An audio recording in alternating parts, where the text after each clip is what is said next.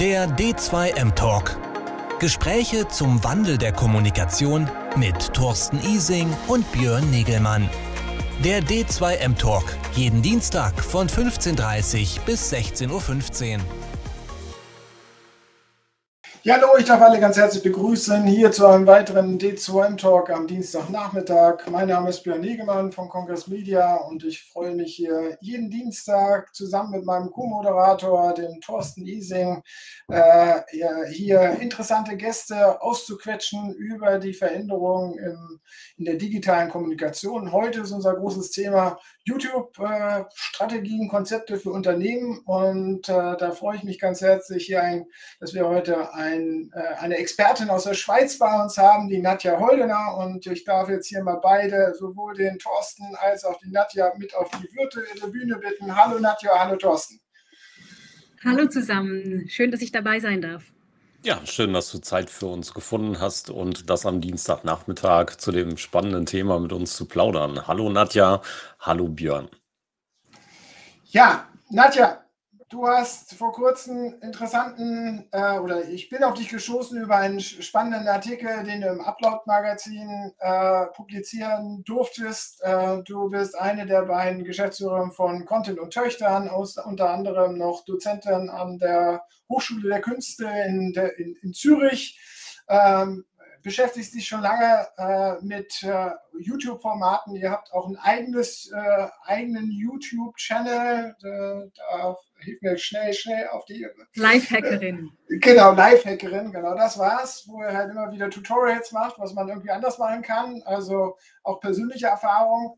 Und wir wollen heute ein bisschen darüber sprechen, äh, wie können wir YouTube nutzen in der Unternehmenskommunikation das haben sich natürlich alle Unternehmen irgendwie auf die Fahne gesprochen. YouTube ist ja nicht neu an dieser Stelle, ähm, aber man muss es ja mal wieder sagen, äh, so richtig nutzen die äh, Unternehmen YouTube ja noch nicht so richtig gut. Äh, Im Vergleich jetzt mal zu Creator, Creator Creators, Kreaturen, Kreativen auf YouTube, also den Influencern. Ähm, aber vielleicht erstmal vorneweg, wie geht's dir? Was machst du soweit im Moment? Wie ist das Wetter? Gut in der Schweiz? Ähm, also vor einer halben Stunde hat die Sonne mal kurz äh, rausgedrückt, aber äh, es ist leider sonst bewölkt heute. Aber ähm, ich möchte mich nicht beklagen. Ähm, es gab ja doch auch ein, ein, paar schöne Tage diesen Sommer, auch wenn alles vielleicht ein bisschen anders war als gewohnt. Ähm, geht alles ganz gut, danke. Und geschäftlich hast du auch alles im Griff, so wie die Corona-Situation derzeit. Es ist alles, alles in Ordnung bei euch.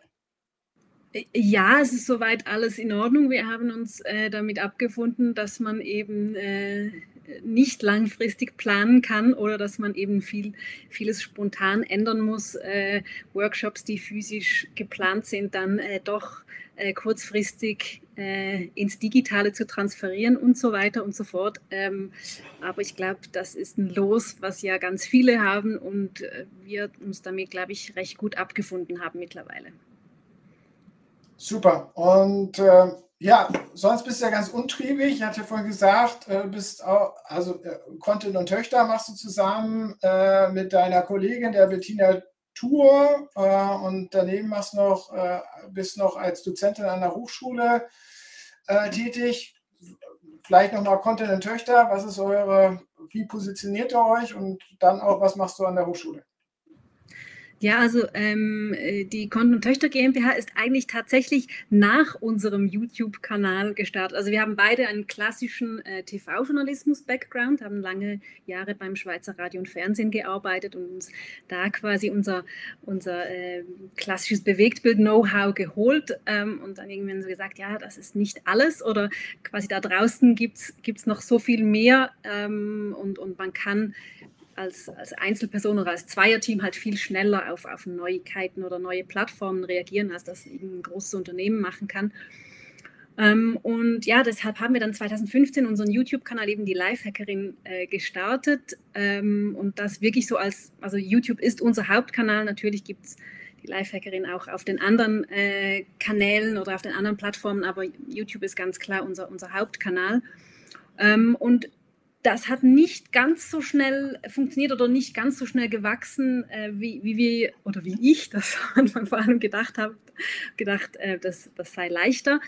Ähm, aber was unglaublich, also quasi der YouTube-Kanal an sich, also mit den Abonnenten und Aufrufzahlen, aber was unglaublich schnell funktioniert hat, ist, dass wir einen Expertenstatus in, in diesem Bereich erlangt haben, sicher auch wegen unserem äh, Background vom, vom klassischen TV und äh, die Anfragen nach, nach Vorträgen äh, zu unserem YouTube-Kanal oder zu YouTube allgemein, äh, die kamen echt schon nach, nach wenigen Wochen oder Monaten. Und deshalb haben wir dann ein Jahr äh, danach mhm. unsere Firma quasi rundherum gegründet, also die Konten- und, Töchter GmbH. Ähm, und da haben wir eigentlich drei Standbeine. Also die Live-Hackerin, also unseren eigenen Kanal ist ganz klar äh, ein, einer dieser Standbeine. Dann eben äh, die, die Beratung in, in diesem Bereich äh, vor allem eben äh, YouTube-Kanalstrategien. Ähm, und dann aber auch äh, die Befähigung von, von unseren KundInnen, äh, selber Videos zu produzieren. Da machen wir sehr oft so Smartphone-Videoschulungen. Ähm, und das dritte Standbein, das ist dann so die klassische Auftragsproduktion, so quasi mhm. dort, wo wir herkommen. Also wir haben beide auch als, als Videojournalistinnen gearbeitet und uns selbst bereits äh, zu Fernsehzeiten äh, eigene Videos gedreht und das ist äh, nach wie vor auch ein, ein Teil von, von unserer Firma, dass wir also im Auftrag äh, Videos für unsere KundInnen produzieren. Aber der Plan war eigentlich, äh, Creator zu werden und das hat sich nicht ganz ausgezahlt und da musste man doch leider Berater werden. Äh, nee, nee, mein so Schicksal. Äh, so, so würde ich es äh, nicht sagen. Ähm, Im Gegenteil, wir hatten das komplett nicht auf dem Schirm, dass wir durch das, dass wir selbst ähm, YouTube so stark betreiben und, und YouTuber sagt man übrigens bei YouTube, also wenn es nur um YouTube geht, ähm, ähm, wir hatten das nicht auf dem Schirm, dass, dass wir dadurch ja auch wirklich wichtiges Know-how uns erarbeiten und das durchaus auch, auch äh, weitergeben können ähm, und, und das gefragt ist. Äh, das ist also wie quasi noch zusätzlich gekommen. Und der Kanal hat sich dann über die Jahre natürlich auch gut entwickelt. Äh, wir stehen kurz vor der 60.000 Abonnentengrenze und ähm, von daher eben ist mittlerweile definitiv auch ein, ein wichtiges Standbein für uns geworden. Was macht YouTube denn für euch als die Plattform der Wahl? Also gerade viele viele aus der Creator Economy sind ja eigentlich eher in aufgesplittet mittlerweile. Ja, Streaming findet hauptsächlich auf Twitch statt, viel Video-Content findet noch auf YouTube statt, aber auch TikTok und Co. findet einiges statt. Ähm, Instagram wird gern bespielt und es gibt ja auch noch ein paar andere Dienste zusätzlich dazu rundherum. Warum YouTube und was macht YouTube für euch zur Plattform der Wahl? ja, YouTube ist für uns äh, die, die Videoplattform Nummer eins der Welt, ähm, ganz klar. Ähm, da, wo man äh, sich lange Videocontent-Stücke äh, anschaut. Natürlich sind, sind andere Plattformen auch interessant. Ich meine, gerade Instagram nutzen wir auch und nutzen das auch äh, sehr gerne, wäre dann unsere äh, zweite Plattform äh, oder zweite Herzplattform so. Aber äh, YouTube ist halt Plattform Nummer eins, weil man da echt auch längeren Content spielen kann und der eben aber auch wirklich auch angeguckt wird. Also das, da gibt es einen Bedarf, ein Interesse, da gibt es eine Community, die sich eben äh, Videos anschauen will, die eben nicht nur irgendwie ein, zwei Minuten sind, sondern die eben auch mal zehn Minuten oder äh, sogar, sogar länger sind. Ähm, und, und da gibt es echt eine starke Nachfrage. Das heißt also, wenn man echt sich nicht nur äh, Klicks und Likes äh, und, und äh, Followerzahlen in die Höhe treiben will, sondern, sondern eine echte Auseinandersetzung mit einer Community, äh, die die eigenen Inhalte ähm, konsumiert, aber durchaus auch reflektiert äh, Feedback gibt in den Kommentaren, ähm, dann, dann ist für mich äh, YouTube ganz klar die Videoplattform äh, Nummer eins. Da führt kein Weg vorbei. Ähm, manchmal ist es nicht ein, ein Entweder-Oder. Ähm, ich würde sehr gerne ähm, äh, noch äh, 100 weitere Stunden pro Woche darin äh, investieren und, und auch noch Instagram besser bespielen, da ist mir bewusst, da können wir, könnte man echt noch viel, viel mehr machen. Ähm, aber eben, wir, wir haben uns entschieden, dass YouTube unsere Hauptplattform ist und versuchen, unser Bestes darzugeben und ähm, sind uns bewusst, dass wir in den anderen Plattformen dann teilweise halt ähm, ja, aufgrund von fehlenden Ressourcen ein bisschen zurückstrecken müssen. Aber du, du stufst ein sozusagen, jetzt sind die anderen Plattformen kennzeichnen sich ja durch Short-Formate im Wesentlichen noch. Äh, es kann ja auch sein, dass die das irgendwann mal ausweiten. YouTube hat auch Short-Formate, aber überwiegend Langformate. Du sagst im Endeffekt, auf YouTube kann man inhaltlich mehr Tiefe schaffen als in den anderen Plattformen. Ja, weil einfach längere Formate überhaupt eben möglich sind. Also selbstverständlich kann man in 15 oder auch 60 Sekunden äh, inhaltlich äh, was rüberbringen, aber es ist dann halt eben wirklich sehr kurz und, und ähm, es geht, geht, um einen kleinen Aspekt. Ähm, und ich finde das definitiv auch äh, spannende Format. Es geht, geht, ist ja nicht nur um, in der Kürze, sondern es ist auch vom, vom Format her, also plötzlich dieses Hochformat, was ja in, in der Videoszene bis vor wenigen Jahren total verpönt war. Also ein Video ist ja nie Hochformat, äh, sondern immer quer oder Kino ist quer. Äh, und plötzlich ähm, müssen wir uns da auch mit diesem Hochformat rumschlagen. Und das hat natürlich definitiv seine Berechtigung, äh, wenn wir an den mobilen Konsum denken. Ähm, nur ist eben kurz nicht alles. Also äh, vor, vor einigen Jahren hieß es ja allgemein, ja, Webvideos, die dürfen nur zwei, drei Minuten sein, länger guckt sich das keiner an. Und spätestens seit Netflix äh, stimmt das natürlich nicht mehr. Ähm, es gibt Menschen, die, die gucken YouTube oder Online-Videos, so wie andere äh, TV-Inhalte gucken. Also da ähm, sind, sind äh, Längen durchaus möglich. Natürlich, der Inhalt muss gut sein. Also äh, nur lang bringt nichts. Aber also wir reden ja nicht nur von, von Kurzformaten und mobilen Formaten und Hochformaten und sowas, sondern YouTube hat ja auch noch ein paar andere Marktbegleiter, auf denen eine andere Länge ebenso möglich wäre. Also früher gab es Seven Lord, ich weiß gar nicht, ob es die noch gibt, aber Vimeo gibt es ja auch noch, ähm, die teilweise auch nette Funktionen haben, die YouTube nicht so richtig kann. Ja, dieses IP-Blocking und so. Und es gibt natürlich die langen Formaten könnten wir ja auch auf Facebook spielen. Also was ist der herausragende Teil für YouTube? Naja, YouTube hat sich halt dem Video als Medium verschrieben und hat nicht versucht, quasi ähm, alles zu machen, wie das meiner Meinung nach Facebook so ein bisschen macht. Äh, und es ist ganz klar, wenn man langen ähm, Videocontent schauen will, dann geht man halt auf YouTube. YouTube ist ja nach Google auch die zweitgrößte Suchmaschine. Das heißt, viele Menschen, die gehen direkt auf YouTube, suchen danach etwas und dann findet man natürlich nur YouTube-Content und eben nicht äh, Facebook-Videos. Und äh, diese gute Suchfunktion, die sie ja haben, weil sie zu Google gehören, ähm, die, die ist eben schon unschlagbar. Also ähm, gerade wenn ich weiß nicht, in Photoshop ein Problem habe, gehe ich natürlich auf YouTube äh, und suche mir da ein Tutorial. Ich weiß nicht, äh, wer schon mal auf Facebook äh, irgendeinen Content gesucht hat. Ich meine, das, das, findet man einfach nicht, weil, weil die Suche halt einfach schlecht ist. Also diese, diese, diese Suche äh, funktioniert sehr, sehr gut.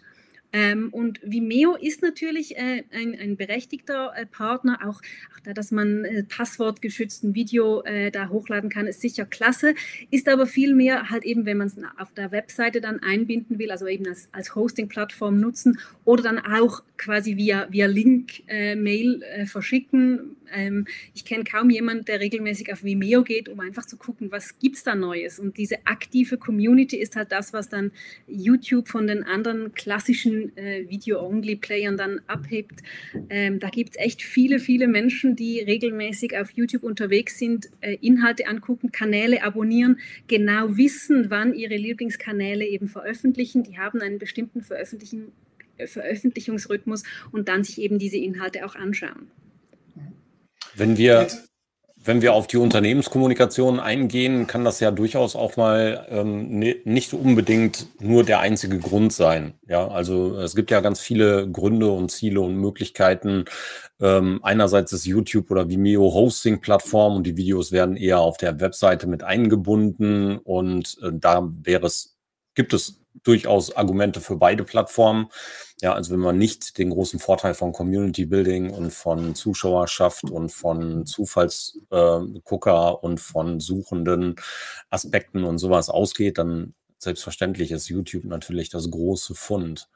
Ja, wie sieht es denn aus in der Unternehmenskommunikation? Warum hadern viele deutschsprachige Unternehmen in Deutschland, Österreich, Schweiz immer noch mit dem Medium Video auf YouTube und Co? Also meiner Erfahrung nach äh, ist es einerseits tatsächlich äh, wegen fehlendem Wissen. Also viele sehen das einfach als Hosting-Plattform und ähm, ja, wissen schlichtweg nicht, dass da noch viel mehr möglich ist. Ähm, und das andere ist natürlich schon der Faktor Zeit. Also ähm, Videoproduktion ähm, braucht mehr Zeit als, als äh, andere Medienformate. Das ist nun mal so.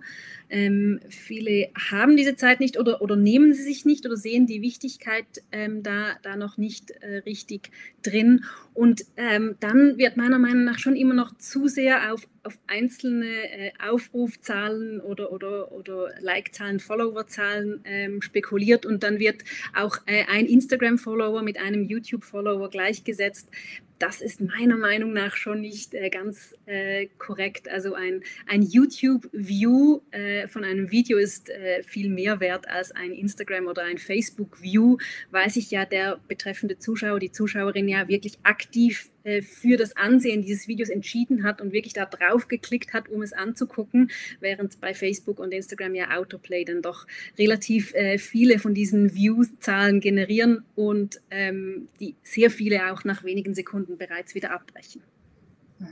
Aber wie gehe ich da jetzt, also okay, wir haben jetzt verstanden, Suche ist ganz großer, äh, großes Thema. Ähm, äh, wir haben natürlich diesen Kritikpunkt aufgegriffen, dass viele Unternehmen jetzt irgendwie äh, noch YouTube zu stark für, als Hosting-Plattform verstehen. Äh, wie gehe ich jetzt daran? Ich meine, als äh, die klassischen YouTuber, äh, Creators an dieser Stelle haben, äh, sind da natürlich mit eigenen Spartenkanälen, ihr mit eurem Lifehacker, ihr habt ein ganz klares Konzept, inhaltliches Konzept, was ihr da bringt, sozusagen brauche ich das als Unternehmen auch? Muss ich da so als Unternehmen rangehen? Oder was sind jetzt deine Bewertungen? Wie sollten Unternehmen an die Sache YouTube rangehen, wenn sie das Thema YouTube jenseits von Hosting ausschöpfen möchten? Also tatsächlich, ähm, man darf durchaus bei den Creatoren abgucken und, und so eine klare äh, Schiene zu fahren, ähm, ist, ist sicher nicht verkehrt, ähm, muss nicht komplett zwingend sein ich glaube, der erste Schritt ist wie bei einem anderen Kanal auch und bei den anderen ist es äh, inzwischen absolut selbstverständlich, dass man äh, sich zuerst äh, ein Konzept überlegt, überlegt, okay, wer ist meine Zielgruppe, wen will ich erreichen, wie bespiele ich den Kanal und genau gleich muss ich natürlich auch bei, bei YouTube ähm, vorgehen und mir das zuerst mal überlegen, äh, bevor ich da äh, beginne mit, mit, mit äh, Bespielen von diesem Kanal. Und dann ist es wie es ja bei den anderen Kanälen schon auch ist, aber bei YouTube ist es vielleicht noch stärker oder es braucht auch noch etwas äh, länger, um das Ganze äh, zum Laufen zu bringen. Aber es ist diese Kontinuität. Also es ist eben nicht getan, dass ich mal äh, zwei, drei Videos veröffentliche, sondern ich brauche eben eine Kontinuität, dass ich immer wieder äh, Content veröffentliche und idealerweise eben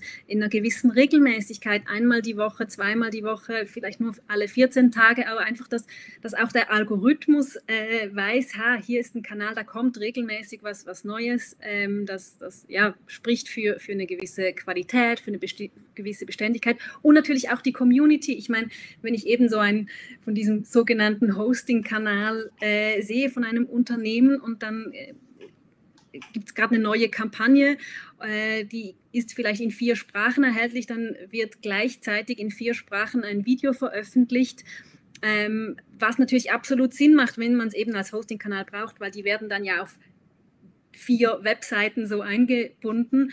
Aber ähm, als, als YouTube-Userin sage ich mir, warum soll ich denn diesen Kanal abonnieren? Äh, da kriege ich dann vielleicht einmal pro Halbjahr vier Videos direkt nacheinander, verstopft mir dann irgendwie meinen Abo-Feed, weil mich interessiert ja dann nur eines und nicht vier davon.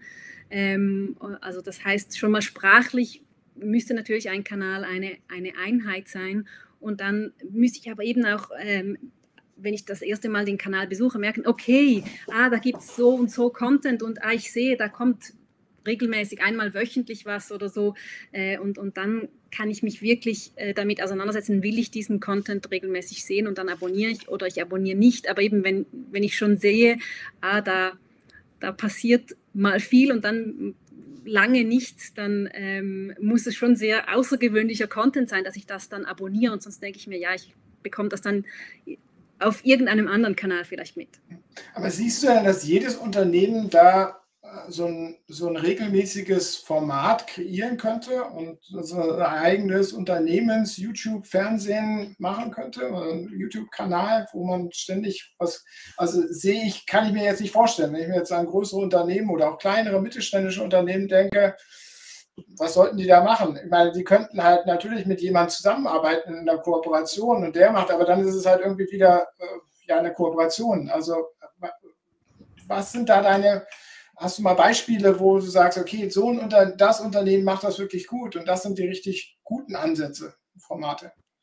Also äh, grundsätzlich glaube ich tatsächlich, dass das jeder und jede oder jedes Unternehmen machen kann, ob, ob sie es wollen äh, oder, oder ob sie ob das zur Strategie passt, ist, ist auf einem anderen äh, Blatt. Aber grundsätzlich, ich erlebe immer auch, wenn, wenn, wenn wir für, für Auftragsproduktion ähm, für Firmen äh, angefragt werden, dass man selbst nicht so sieht, was man denn alles zu erzählen hat im eigenen Unternehmen. Also ich, meine, da habt ihr ja auch äh, letzte Woche über, über Storytelling gesprochen. Ähm, das ist natürlich dann auch, auch ein, ein großes Thema für, für den ganzen Videobereich. Und da, der eigene Arbeitsalltag ist ja meistens für sich selbst so selbstverständlich, dass man gar nicht sieht, dass man daraus tatsächlich auch sehr viel kommunizieren äh, könnte, was, was durchaus interessant ist. Also ich habe ähm, durch die Auftragsproduktion, aber auch schon davor beim, beim Schweizer Radio und Fernsehen, ähm, in, in, viele äh, Produktionsstätten konnte ich zum Beispiel äh, reinschauen äh, und, und sehen, wie,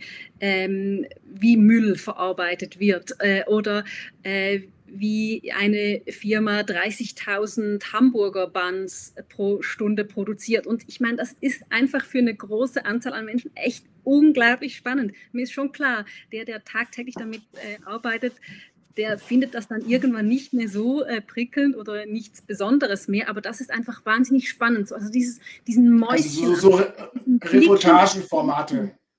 Reportagen oder auch Erklärformate, da eben reinzuschauen, wo man normalerweise nicht reinschauen kann, wo man eben nicht, wo, wo eine Barriere vor, vor der Produktionshalle ist.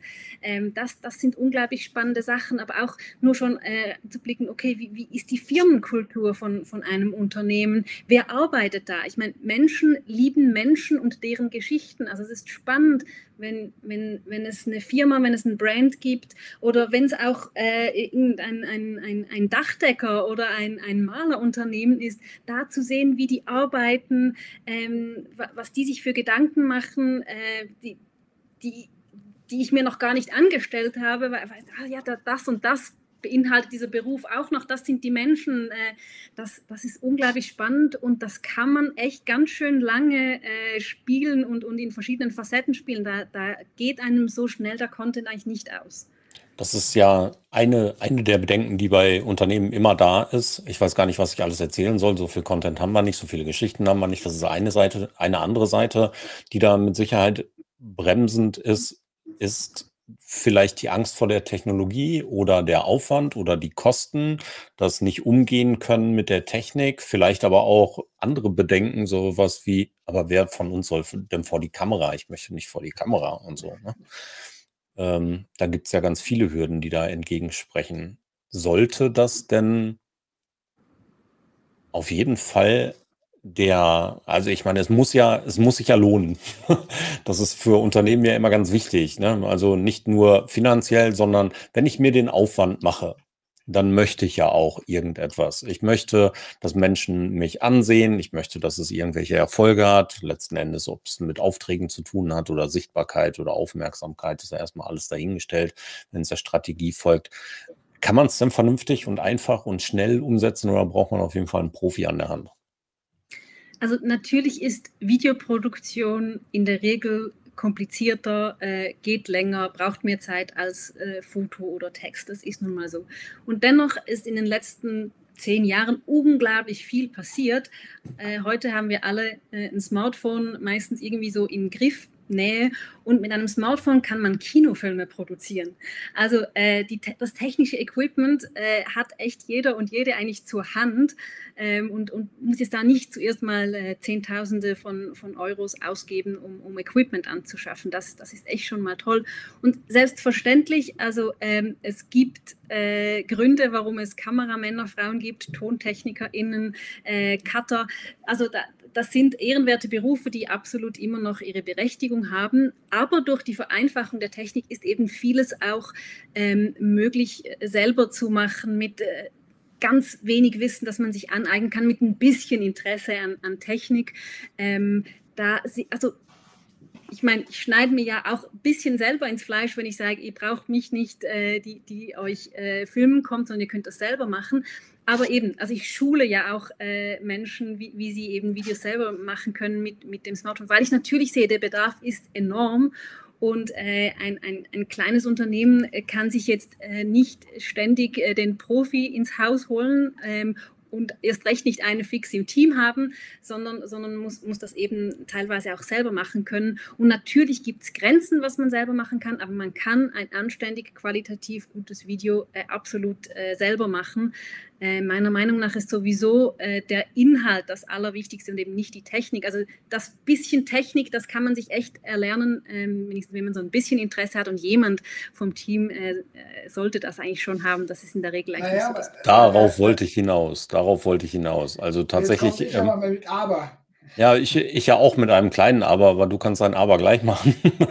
Ähm, also tatsächlich äh, glaube ich eben, dass gerade in vielen Unternehmen eben mindestens im Kopf diese Hürden oftmals gibt. Die bedenken, es ist zu teuer, ich kann nicht jedes Mal für vier Videos im Monat ein Kamerateam und einen Redakteur und einen Cutter beschäftigen und noch einen Tontechniker und noch jemanden, der anschließend nochmal drüber schaut und vielleicht vorher noch ein Storyboard schreibt und sowas funktioniert halt nicht. Und diese Bedenken zu nehmen, das kann ja auch unsere beratende Aufgabe sein. Also wenn wir unterwegs sind als Berater, müssen wir eben auch mal sagen können, es muss nicht immer die super teure Kamera mit einem Filmteam sein, sondern es reicht vielleicht auch mal ein ordentliches Stativ Stativ und eine richtig gute, vernünftig von dir handelbare Kamera mit einem externen Mikrofon und ein bisschen Einarbeitung ins Cutten.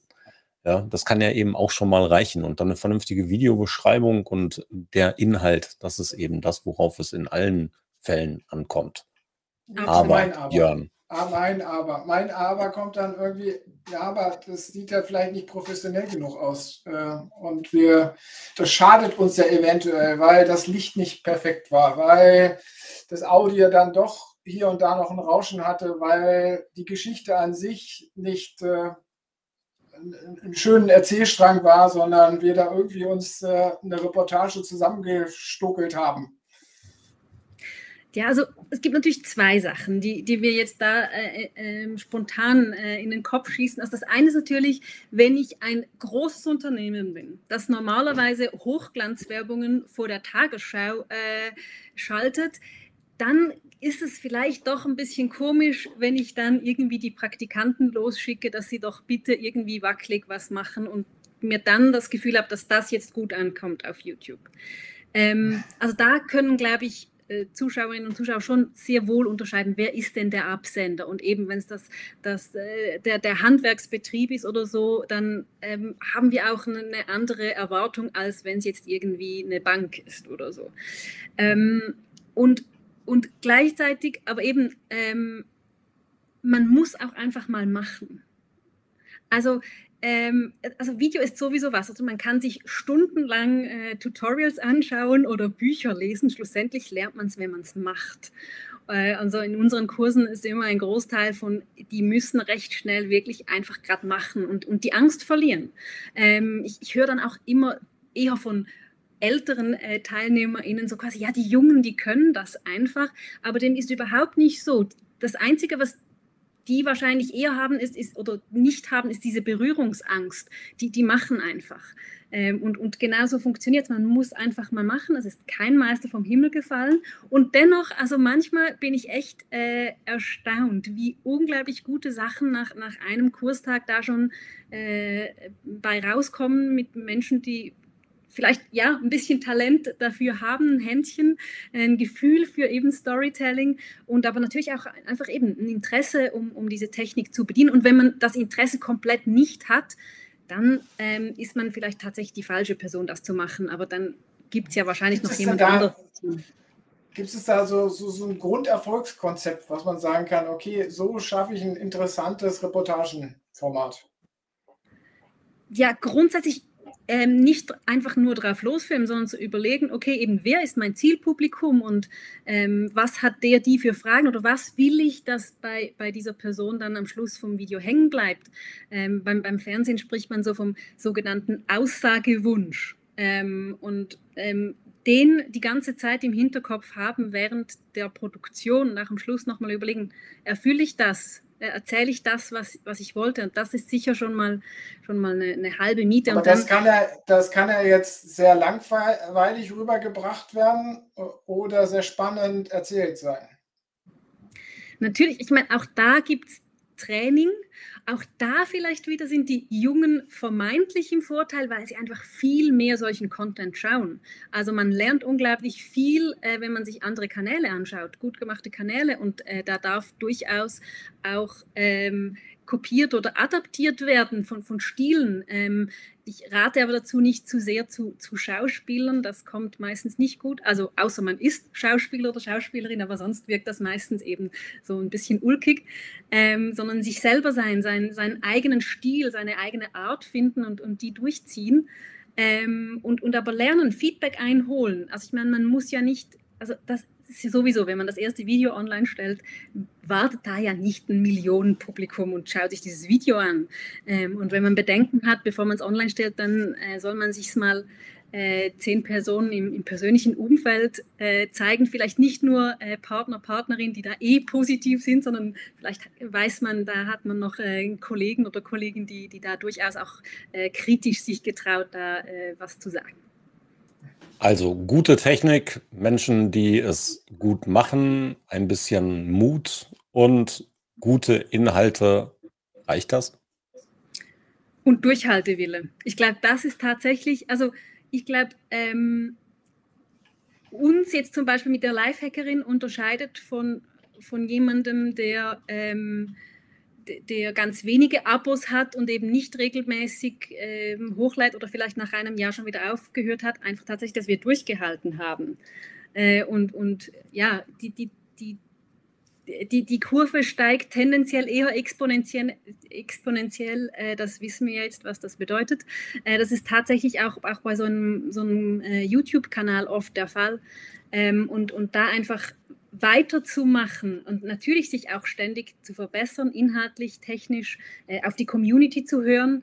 Ähm, also ich meine, wenn man nur quasi raussenden möchte und äh, nicht bereit ist, da zu empfangen, was da noch kommt, in, in Austausch zu treten mit der Community, dann ist es vielleicht auch nicht. Der, dann kann es ja vielleicht tatsächlich einfach der Vimeo-Kanal sein. Ähm, also ich glaube, YouTube sollte man schon auch tun, wenn man, wenn man diesen Community-Gedanken auch sieht und, und es auch äh, interessant findet, um, äh, um da neue Anreize zu bekommen. Ich würde noch eins ergänzen. Also ein, ein Punkt fehlt mir da noch und das ist Frustrationstoleranz. Ja, also ja. einfach an der einen oder anderen Stelle auch mal mit, ähm, nennen wir so ruhig mal, mit Klugscheißern zu leben, ähm, auf der anderen Seite auch mal die Frustration zu übergehen und zu tolerieren, dass es vielleicht mal nicht so gut läuft oder langsamer läuft als gedacht.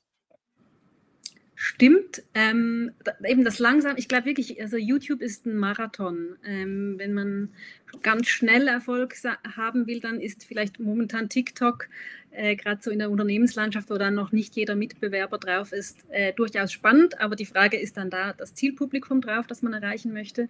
Ähm, aber so für das Langfristige ist, ist YouTube definitiv spannend. Und ja, äh, ich schlage mich schon auch öfters mit Kommentaren rum ähm, die, die mich wurmen. Also, äh, aber ich muss auch sagen, also äh, man muss sich auch negative Kommentare echt erarbeiten. Also man hat was geschafft, wenn man die kriegt. Ja, das ähm, ist so. Was sind denn deine Tipps jetzt einzusteigen? Reicht es einfach mal so loszulegen und dann legen wir los oder müssen wir das doch strategisch planen? Irgendwie und sagen, da ganz bestimmte Videos zum Start und eine ganz bestimmte Staffelung, um, um möglichst dann doch, ich meine, wir sagen, du hast eben gesagt, es ist ein Marathon, um seine äh, äh, Subscriptions, Abonnentenzahlen zu erreichen irgendwann, ist schon klar, aber natürlich will man ja irgendwie am Start dann doch mal gewisse Erfolge oder gewisses Wachstum nachweisen. Also gibt es da irgendwelche Empfehlungen? Also wenn man es wirklich ernst meint und man jetzt nicht das Gefühl, wir testen jetzt so mal ein bisschen, dann empfehle ich schon äh, eine Strategie äh, am Anfang mal zu haben. Die muss jetzt nicht aus 20 Seiten bestehen und äh, mit drei Agenturen und so. Also äh, das äh, ist keine Rocket Science, äh, aber, aber dass man so ein bisschen was hat oder für wen machen wir das, wen, wen wollen wir erreichen und mit welchem Content, dann hilft das auch und dann vielleicht auch ein paar Videos vorzuproduzieren produzieren, bevor man startet, damit man da nicht schon in den Stress kommt. Ah, jetzt haben wir gesagt, einmal die Woche und äh, morgen muss ein neues Video kommen und ähm, wir haben keins. Äh, das ist natürlich ähm, nicht ganz so ideal. Und dann, ja, also ich würde schon sagen, also sinnvoll ist schon mal so mindestens ein Jahr das zu tun äh, und da durchzuhalten, äh, bevor man ernsthaft sagen kann, ob es gut funktioniert oder nicht. Also wenn man sagt, ja, wir geben uns jetzt zwei Monate Zeit, dann ist die Chance, dass es nicht funktioniert, relativ groß. Was sind denn so die Erfolgskennzahlen für Videos in der Unternehmenskommunikation? Wir haben eben schon mal darüber gesprochen, die reinen Abrufzahlen ja, sind, sind Dinge, die natürlich als Messwert funktionieren mögen, aber sind es wirkliche KPIs? Nein, natürlich nicht. Ja, also es muss in irgendeiner Art und Weise schon eine kombinierte Zahl sein. Was sind die Erfolgsparameter oder die Erfolgskennzahlen? die KPIs auf YouTube. Also das, das Tolle ist ja an YouTube, dass die Analytics dahinter echt unglaublich stark sind. Man, man äh, sieht viel, natürlich nicht die Öffentlichkeit, sondern man als Kanalbetreiber. Aber da sieht man dann zum Beispiel eben, äh, wie lange ein Video durchschnittlich geschaut wird. Und das ist natürlich dann das Interessante. Also es ist ja ähm, äh, kein Erfolg, wenn ein Video 10.000 Abrufe hat aber die meisten äh, brechen nach fünf Sekunden ab, wenn das Video zehn Minuten ist. Also da irgendwo äh, im Schnitt bei, sag ich mal, 50 Prozent zumindest zu liegen, das wäre sicher äh, ein Ziel äh, zu, zu erreichen. Ich meine, man hat immer diejenigen, die, die nach ein paar Sekunden abbrechen, sei es, weil sie sich verklickt haben, weil sie was anderes erwartet haben, weil ihnen die Person, äh, die ihnen da entgegenlacht, nicht gefällt, was auch immer. Ähm, also die, die 100% Watchtime sind quasi nicht äh, zu erreichen, aber das ist sicher wichtig, äh, weil für, für YouTube und auch für den Suchalgorithmus das Wichtigste ist die sogenannte Watchtime, also wie viele Minuten oder Stunden der Content total geschaut wurde. Das heißt also, wenn ich äh, 100 Personen habe, die 10 Minuten schauen, dann ist das dann eben äh, wertvoller als 1000, die nur 30 Sekunden geschaut haben. Das ist sicher ähm, aus meiner Sicht äh, das Allerwichtigste. Ähm, und dann durchaus allenfalls äh, Kommentare und zwar eben also vertieftes, also, hängt immer ein bisschen vom, vom Ziel äh, ab, da, das man hat. Ähm, selbstverständlich kann natürlich auch äh, sein, dass, dass man daraus äh, äh, Leads generieren will, dann, dann kann das äh, eine, eine, spannende Kennzahl sein, äh, wie viele ähm, E-Mail-Newsletter-Abonnenten man durch, durch ein Video gekriegt hat oder so. Ähm, für mich ist, ist die, diese durchschnittliche äh, Verweildauer auf einem Video oder die durchschnittliche Verweildauer auf einem Kanal äh, auch ein, äh, eine Metrik, die, die YouTube äh, sehr gerne guckt. Also guckt sich jemand nach dem ersten Video auch noch ein zweites und drittes und so weiter Video von diesem Kanal an, äh, heißt, dass er da sehr interessiert ist, was, was dieser Kanal äh, veröffentlicht. Das sind, das sind die wirklichen Zahlen und jetzt nicht äh, wie viele Likes oder, oder wie viele Aufrufe das, das ein Video bekommt. Und das macht dann auch aus, dass ich von YouTube empfohlen werde. Also das ist ja das, was du vorhin angespielt, äh, auf, darauf angespielt hast, dass natürlich YouTube die, äh, auf die Plattform kommen, Inhalte konsumieren und dann natürlich auch immer wieder interessante Inhalte vorgelegt bekommen. Also was, was zählt da? Zählt, zählt da sozusagen, dass ich äh, möglichst eine hohe Wiedergabe, Watchtime habe sozusagen und dann komme ich in diesen Empfehlungsmechanismus rein oder was sind da die ausschlaggebenden Kriterien?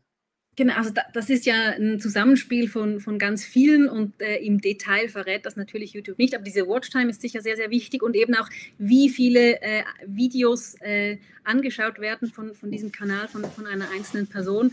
Man muss sich das vorstellen, ganz zu Beginn war es das natürlich die, die reine Auf, das reine Klicken äh, auf ein Video war, war die wichtigste Metrik.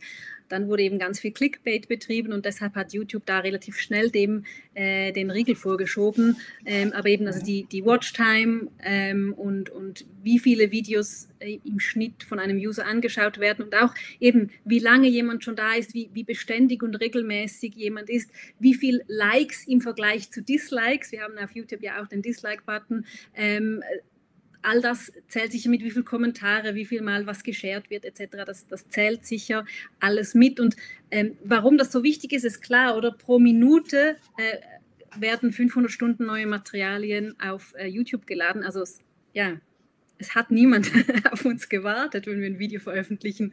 Äh, und natürlich äh, auch äh, die Abonnenten sind nicht so, dass da alle Abonnenten alle Videos anschauen, weil die haben ja auch viele andere Kanäle abonniert. Ist ja wie bei anderen äh, Social-Media-Plattformen auch. Ich sehe ja längst nicht alles äh, von den Kanälen, die ich auf Instagram abonniert habe.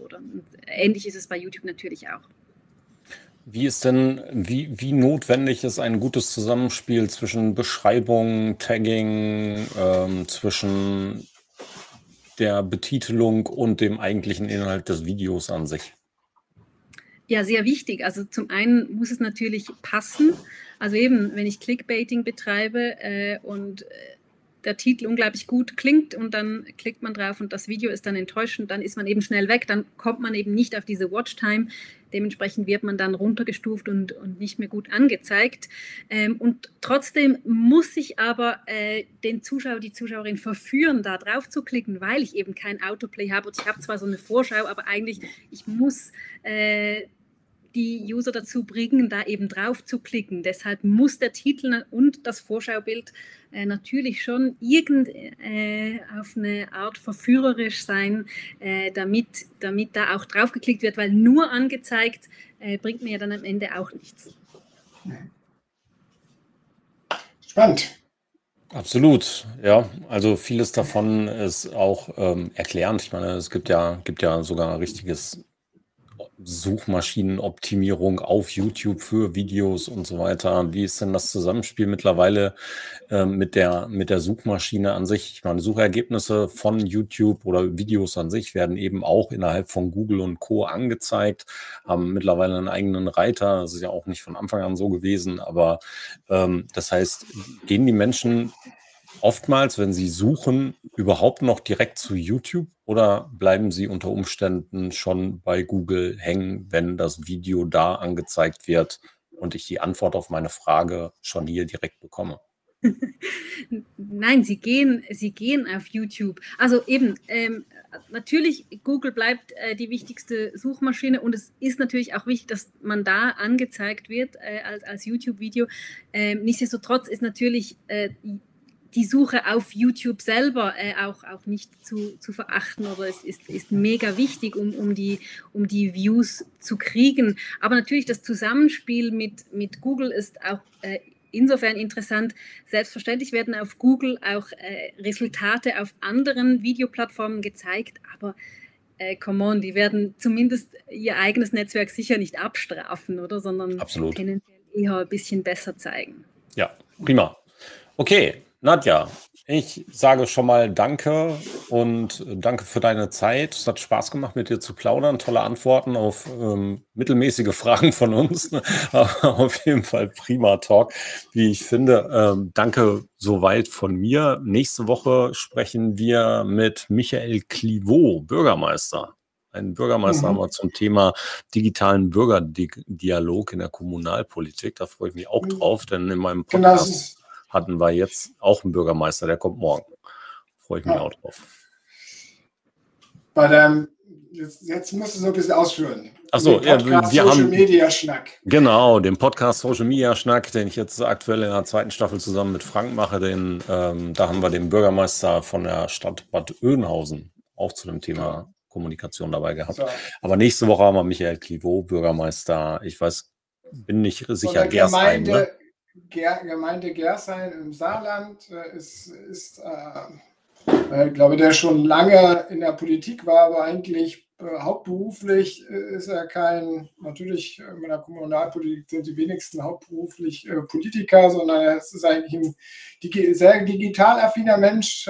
Ich kenne ihn schon lange aus anderen Digitalthemen heraus und er ist jetzt Bürgermeister geworden und kommuniziert dort wie er vorher auf Twitter auch kommuniziert hat. Und das ist natürlich sehr spannend. Äh, also ja. er ist nicht erst zu, über den Bürgermeister zu Twitter gekommen, sondern war vorher schon auf Twitter und nutzt das Ganze und Facebook etc. Und darüber wollen wir ein bisschen sprechen. Aber Nadja, ja, vielen Dank für die spannenden äh, Antworten auf unsere Fragen. Ich hoffe, sie waren Danke nicht zu euch. mittelfristig, äh, mittelmäßig. Also ich fand das jetzt gar nicht so schlimm. Ich auch nicht. Der, der Punkt ist ja einfach, man muss sich trotzdem einfach vielleicht nochmal abschließend immer wieder die Frage stellen, äh, meine YouTube ist ja nicht erst seit gestern da, sondern es gibt es ja einfach schon lange weit vor Google zum Teil. Und es ist halt die Frage, ähm, warum die Unternehmen da noch nicht mehr machen und das halt einfach immer wieder so nach, äh, so stiefmütterlich an dieser Stelle äh, betrachten. Das ist ja immer die Frage. Und Einiges dazu haben wir ja heute ganz schön beantwortet. Äh, ich glaube, manche, das Potenzial ist halt auch sehr versteckt. Ich glaube, das ist das, äh, das Potenzial, was man dort heben kann, ist versteckt. Und, äh, aber vielleicht mit dem Thema, dass natürlich jetzt Video noch, noch mal auch in Zeiten von Corona und durch Corona noch mal immens wichtiger geworden ist, auch aus Konsumentensicht ändert sich da ja vielleicht was und vielleicht kommen sie ja von TikTok dann zurück auf YouTube. Oder? Wäre ja eine Möglichkeit. Vielleicht via TikTok Shorts und dann. genau. Nadja, vielen Dank für das Gespräch. Wir sind an dieser Stelle raus. Wir verabschieden uns aus dem Stream für heute und äh, ja, ihr bleibt, bleibt noch drin, aber wir sind jetzt raus. Tschüss. Bye, bye. Tschüss. Tschüss. Ciao, ciao. Das war der D2M Talk mit Thorsten Ising und Björn Negelmann. Nächste Woche geht's hier weiter mit spannenden Themen und Gästen. Mehr auf www.shiftmarcom.de, der Plattform zum Wandel in Marketing und Kommunikation.